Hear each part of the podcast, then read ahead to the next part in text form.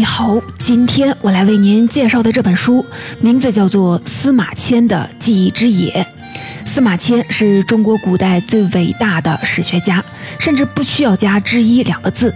他为后世留下的《史记》不仅是重要的历史文献，记述了从传说当中的黄帝至汉武帝时期共三千年的历史，而且开创了长达两千年的中国古代修史传统。除了在史学领域有极高的价值，《史记》还是一部优秀的文学著作。鲁迅称之为“史家之绝唱，无韵之离骚”。从古至今，人们对《史记》进行了各个维度的研究。今天的这本司马迁的记忆之野，提供了一个新的观察视角。这个视角的关键词是记忆。本书的作者是历史作家刘博老师，他曾写出像《失败者的春秋》《战国奇图》这样既较好又较多的作品。翻开这本司马迁的记忆之野，你会发现，作者并不打算系统解读《史记》的内容，也不打算全面介绍司马迁所生活的汉武帝时代。而是从《史记》的叙述之中尝试还原司马迁的处境，捕捉司马迁的情绪，理解他对许多事件的视角，而这些信息都与“记忆”这个词有关。作者认为，《史记》正是一部有关司马迁记忆的作品。这个记忆包含了很多内容。司马迁回望过去，这份记忆包含继承父辈的修史遗志，振兴太史令这个古老职业。精进编修史书的工作记忆，司马迁站在当下，这份记忆还包括参与伟大时代的历史进程，记录游学四方的所见所闻，抒发对社会现实的所感所想。所谓究天人之际，通古今之变，成一家之言，其实是司马迁对记忆在时间、空间、精神维度的整合。了解司马迁的记忆，不只只是在深入理解《史记》这部伟大作品，还是在侧面观察汉武帝这位千古帝王的统治。更重要的是，我们将找到一个答案：中国人独有的对历史的热情是怎么来的呢？下面啊，我们将紧紧把握记忆这个线索，分三个部分来展开。第一部分讲过去父辈的记忆如何影响司马迁。也就是为什么写《史记》？第二部分讲时代给司马迁带来什么记忆，产生什么影响？也就是如何写《史记》。第三部分看司马迁留给后世的记忆，也就是《史记》给后世带来什么价值。司马迁为什么要写《史记》呢？常见的解释是，司马迁为了完成父亲的遗志。司马迁的父亲司马谈担任太史令，工作职责是掌管国家典籍、天文历法，并不负责史书编写。不过啊，司马谈有个心愿，希望能完成一部伟大的史书，但突然到来的疾病和死亡终止了这个计划。于是啊，作为儿子，司马迁代替父亲完成了愿望。为什么司马迁要坚定地遵照父亲的遗愿，不惜忍受宫刑，耗费一生的时间也不放弃呢？你可能会说，这是因为司马迁子承父业，既然别无选择，不如把事情啊做到极致。请注意啊，汉代的太史令并不是一个世袭的职位，司马迁并不是天生就只能当太史令。要破解司马谈、司马迁父子俩的修史之谜，我们需要回到一个重要的年份——公元前一一零年。这是汉武帝在位的第三十一年。这一年，汉武帝更改年号为元封。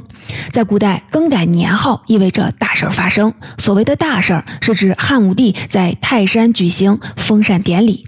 当古代统治者治理天下成绩特别出色的时候，会通过封禅仪式向上天汇报工作。汉武帝新年号元封的“封”就是封禅之意。封禅不是一个单独的仪式，而是连续很多天的一整套的典礼。皇帝在泰山祭天之前，先要祭祀无数山川鬼神，流程如此繁琐，不是随便找个官员就能组织起来的，而需要庞大的学术团队做支撑。封禅典礼与天文祭祀有关，在汉代属于太史令的职责范畴，因此司马谈有幸参与了典礼的。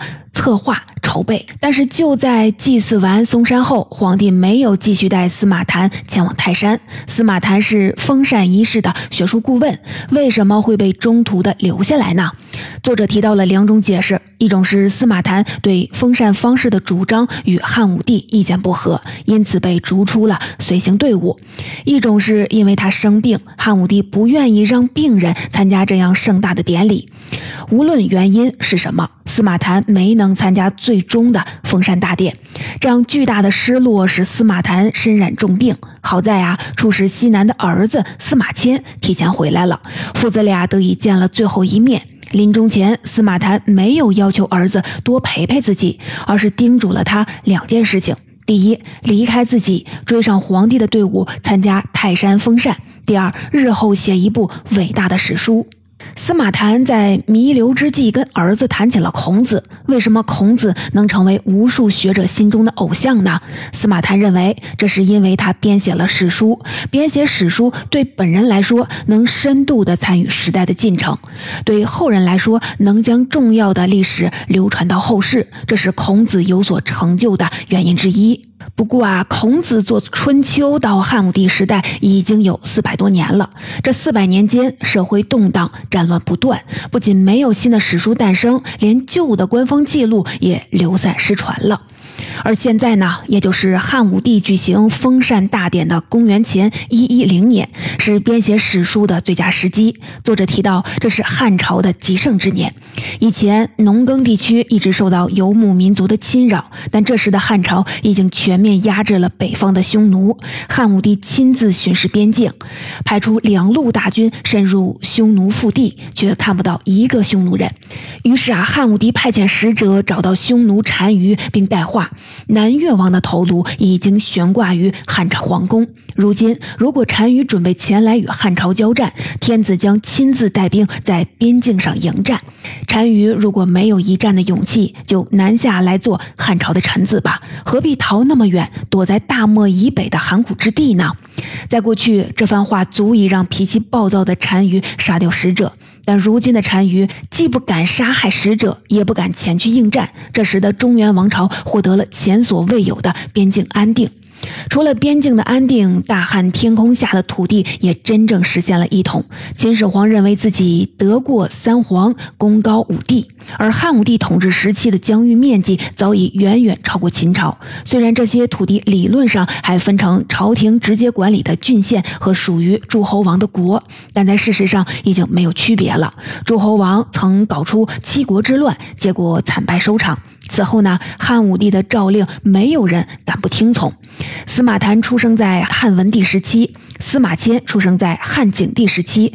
文帝、景帝的统治被后世称为文景之治，这是汉代最幸福的日子。司马迁长大后曾游历全国，更加深了心中的统一的印象。因为假如汉朝没有大一统，他不可能平安旅行那么久。司马谈、司马迁父子俩之所以有志于写一部史书，正是因为生活在一个前所未有的强盛时代。回顾中国古代史，一个新的时代开启后，国家往往会做一些事情，这就是为前朝修史。比如说，唐朝建立，正是结束了三百多年的分裂时期，唐太宗就组织人手，把晋朝到隋朝三百多年的历史编撰成了八部史书。这就是著名的《唐修八史》，但是我们想一下，只是时代好就一定能诞生好作品吗？《史记》显然不是一部任务式的平庸作品，所以啊，只讨论时代因素不足以解答我们心中对司马迁伟大成就的困惑。答案或许隐藏在两个词当中：太史公和太史令。父亲过世三年后，司马迁凭借出色的学识被朝廷任命为太史令，这是当初父亲曾经担任的官职。但是，你是否发现，《史记》当中司马迁自序的那篇文章名为《太史公自序》，并不是《太史令自序》。《史记》这部分最初的名称是《太史公书》，并不是《太史令书》。太史令和太史公的区别又是什么呢？从字面上看，两者的差别在“公”和“令”这两个字上。“令”的含义之一是某个工作的主管官员，比如说县令、尚书令、太史令也是一样。根据《后汉书·百官志》记载，汉代的太史令是个小官儿，职责是管理图籍、观察星象天文，另外也做一些记录历史的事情，但主要是记录近几十年的事情，不需要著书立说，更不需要耗费心血写一部贯穿千年的鸿篇巨制。说完太史令，我们再来看太史公。查阅有关汉代四百年的历史记录，并不能查到一个叫做太史公正式官职名称。在古代，公是第一等贵族，管理图书、记录历史的太史，怎么可能获得公那么高的地位呢？显然啊，太史公这个词并没有反馈历史事实，这其实是司马谈父子的自我期许。在《太史公自序》这篇文章中，司马迁花了大量的篇幅介绍自己的家族历史。其中第一段就说，司马氏曾经负责管理周王室的历史典籍。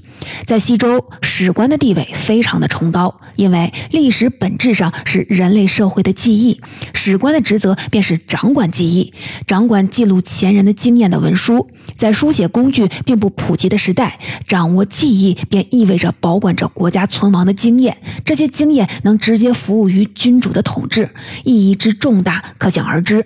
这就可以理解为什么太史这个工作可以加上“公”这个耀眼的尊号。既然史官很重要，为什么到汉代史官却沦落为没什么影响力的小官呢？西周时期史官的地位的确很崇高，但进入春秋以后，社会变动越来越剧烈，政治家们发现过去的经验对当下政治的参考价值越来越小，甚至会成为一种束缚。从此以后，史官被逐渐的边缘化。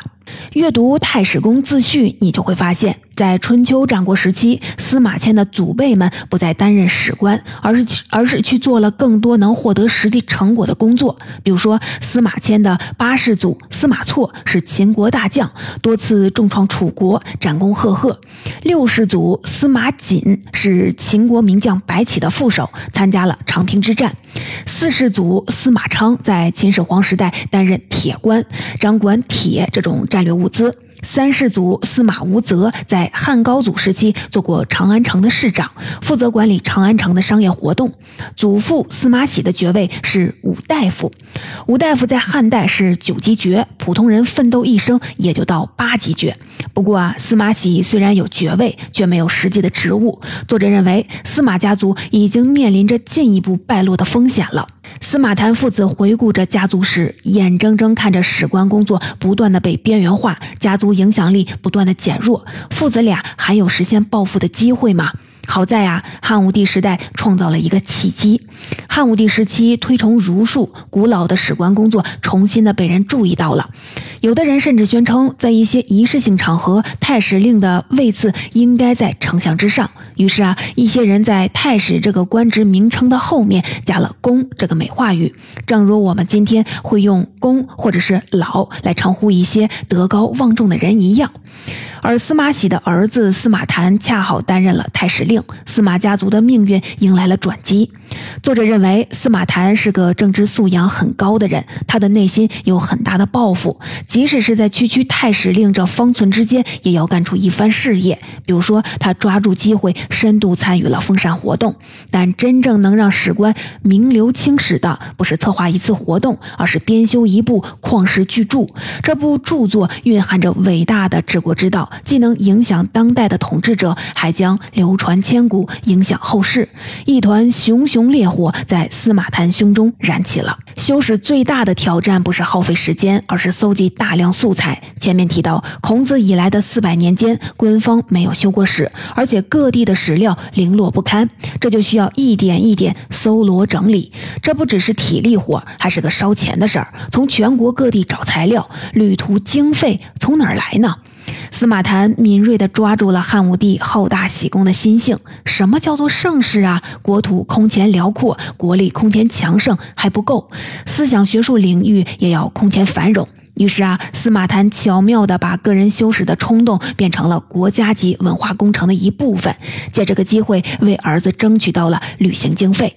你看啊，司马谈和司马迁父子之所以要修编历史，有一个深刻的动机，这就是激活家族记忆和修史传统，把修史的工作做到极致，让太史这个古老的身份焕发生机。到这儿啊，我们就可以理解了，为什么司马谈没能参加封禅大典，竟然会一病不起？为什么司马谈在去世前要反复的叮嘱司马迁不要管自己，而是要追上汉武帝的队伍？因为啊，司马迁要做的不只是追上封禅的队伍，更是要乘着时代的风，实现两代人的抱负。背负着沉甸甸的使命，接下来司马迁应该如何完成这部史书呢？对于怎么写这部史书，父亲司马谈已经有了基本的想法。大原则是要完全的呼应儒家正统，从儒家主张的尧帝开始写，并以汉武帝封禅这个历史的高潮作为结尾。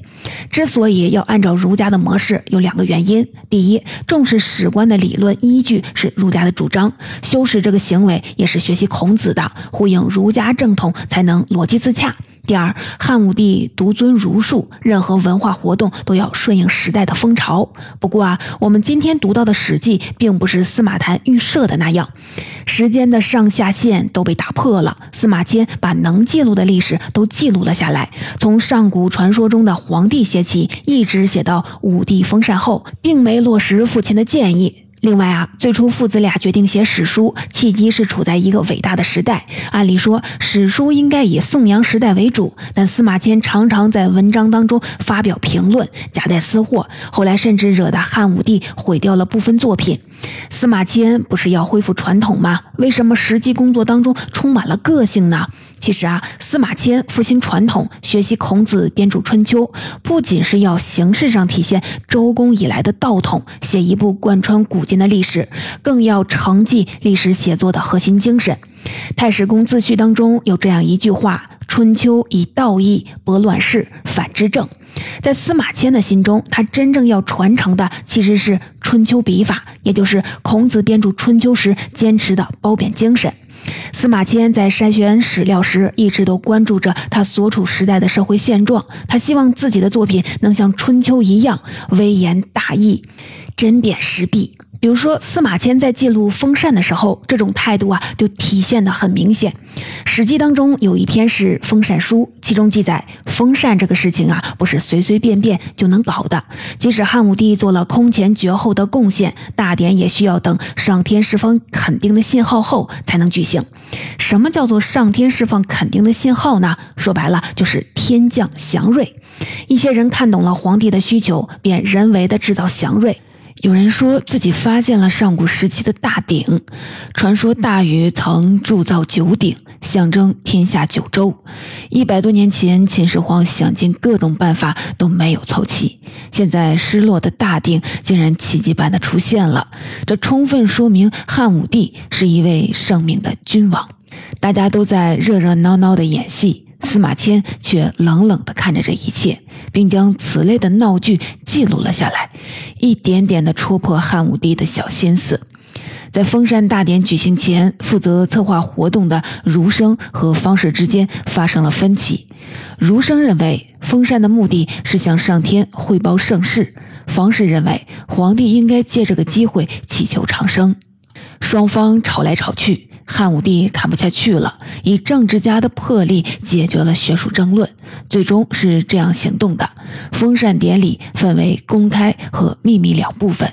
公开的部分，汉武帝十分谦卑，说自己战战兢兢，实在是承受不起封禅大典，同时出台了一系列惠民政策，大赦天下，慰问孤寡老人，给泰山附近地区减免租税。另外还有秘密的部分。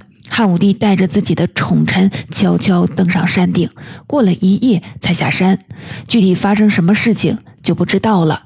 人们只知道跟他一起上山的那位宠臣下山后第二天就死了。后人猜想，这是因为那天晚上许多征兆显得上天更喜欢那位宠臣，而不是汉武帝，这引起了汉武帝的猜忌。回到司马迁，他对封禅的情绪很复杂。和其他读书人一样，司马迁也相信封禅是一件盛事，但他看不惯封禅过程当中的种种弄虚作假的行为。更重要的是，他认为封禅的意义在于为天下人祈福，而不是皇帝个人追求长生。像封禅书这样的写法，在《史记》当中随处可见。比如说，他写了《循吏列传》《酷吏列传》。表达了他对严刑峻法治国的反对。他写了《游侠列传》，反映了那个时代皇帝对民间人士号召力的警惕。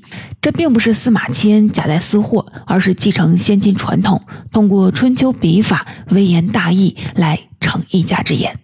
最后呢，我们系统的看一下司马迁的记忆之野中落成的丰碑《史记》。上学的时候，我们学过一句话。《史记》是中国历史上第一部纪传体通史。第一部纪传体通史意味着什么呢？在司马迁以前，古人编撰的历史书主要呢有两类，一类是古代君主的重要讲话稿，或者君臣讨论问题的会议记录，比如说《尚书》。讲话稿、会议记录，这都是热腾腾的第一手文献，真实性很强，能够把历史现场的情况，包括发言者的情绪保存下来。但这些文献问题也很突出，首先是很难懂，别说今天的学者读起来很吃力，战国汉朝的学者读周代文献也是要抓破脑袋的。另外啊，由于时代过于久远，有些文献就算字面意思能读懂，但时过境迁，我们没法理解上古统治者是在什么场景下说的那些话。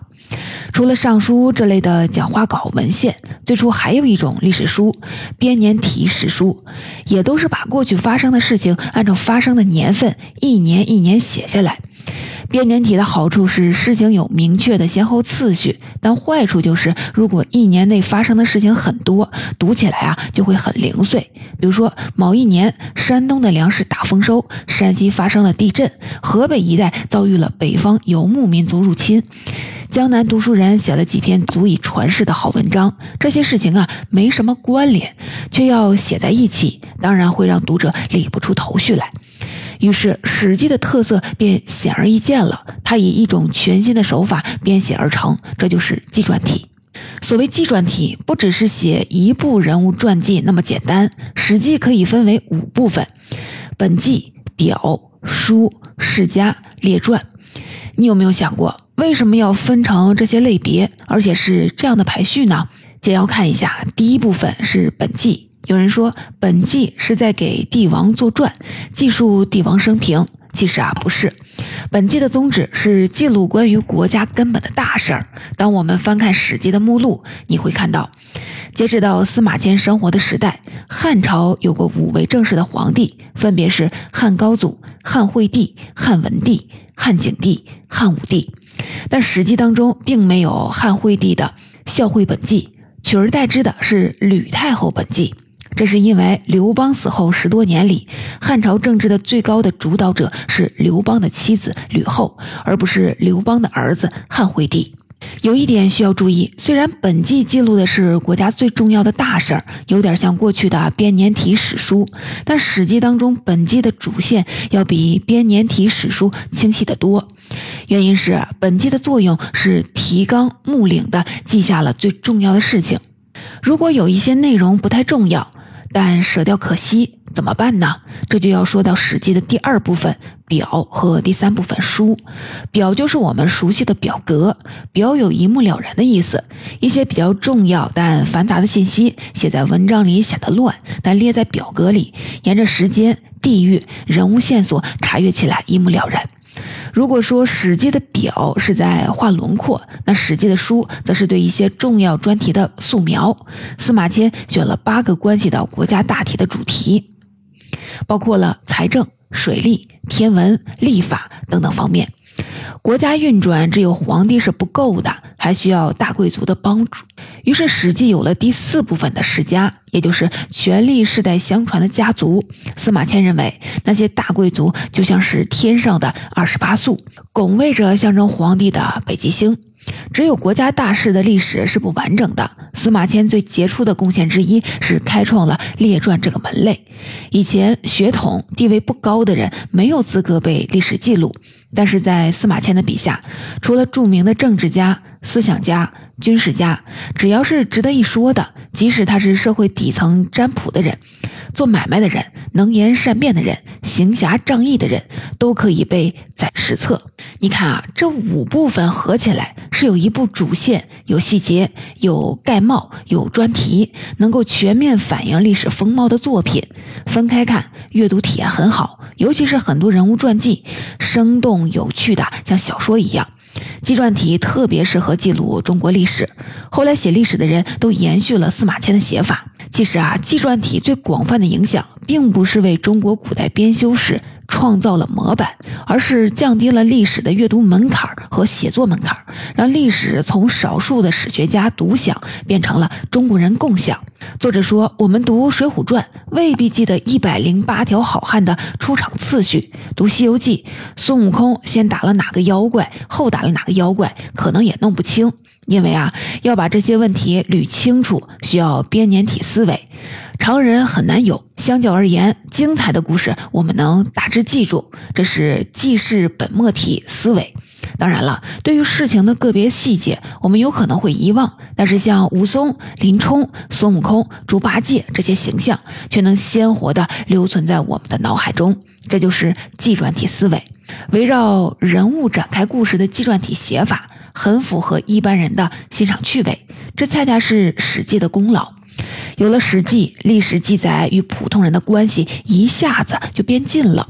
只要识字的人都能从阅读人物故事当中获得乐趣，阅读门槛儿降低了，写作的门槛儿也就降低了。如果用编年体思维写历史，你得有很强的搜集史料的能力，以及条分缕析的思维，这是专业的史官才具备的。但写纪传体文章难度啊就降低了。魏晋南北朝时期。纸张逐渐的普及，书写成本降低，社会上兴起了一股私家修史的风潮。而且魏晋南北朝的人们身处大动荡时代，很多人都有反思历史的热情。这个时候呢，人们把《史记》找来，以列传部分作为范本，参与到了历史创作当中。人们常说中国是个史学大国，拥有二十四史这样的煌煌巨著，这得益于《史记》开启了官修史书的传统。其实啊，中华民族之所以在史学方面有这么高的成就，更在于浓厚的读史写史的文化氛围。这样同样是《史记》的功劳。关于这本书，我就为您介绍到这里。历史是关于记忆的一门学问，《史记》正是司马迁记忆之眼落成的杰作。《史记》的诞生过程包含着司马迁继承父辈遗志、振兴古老传统的热情，也体现了司马迁对时代进程的积极参与，对社会现实的冷静观察。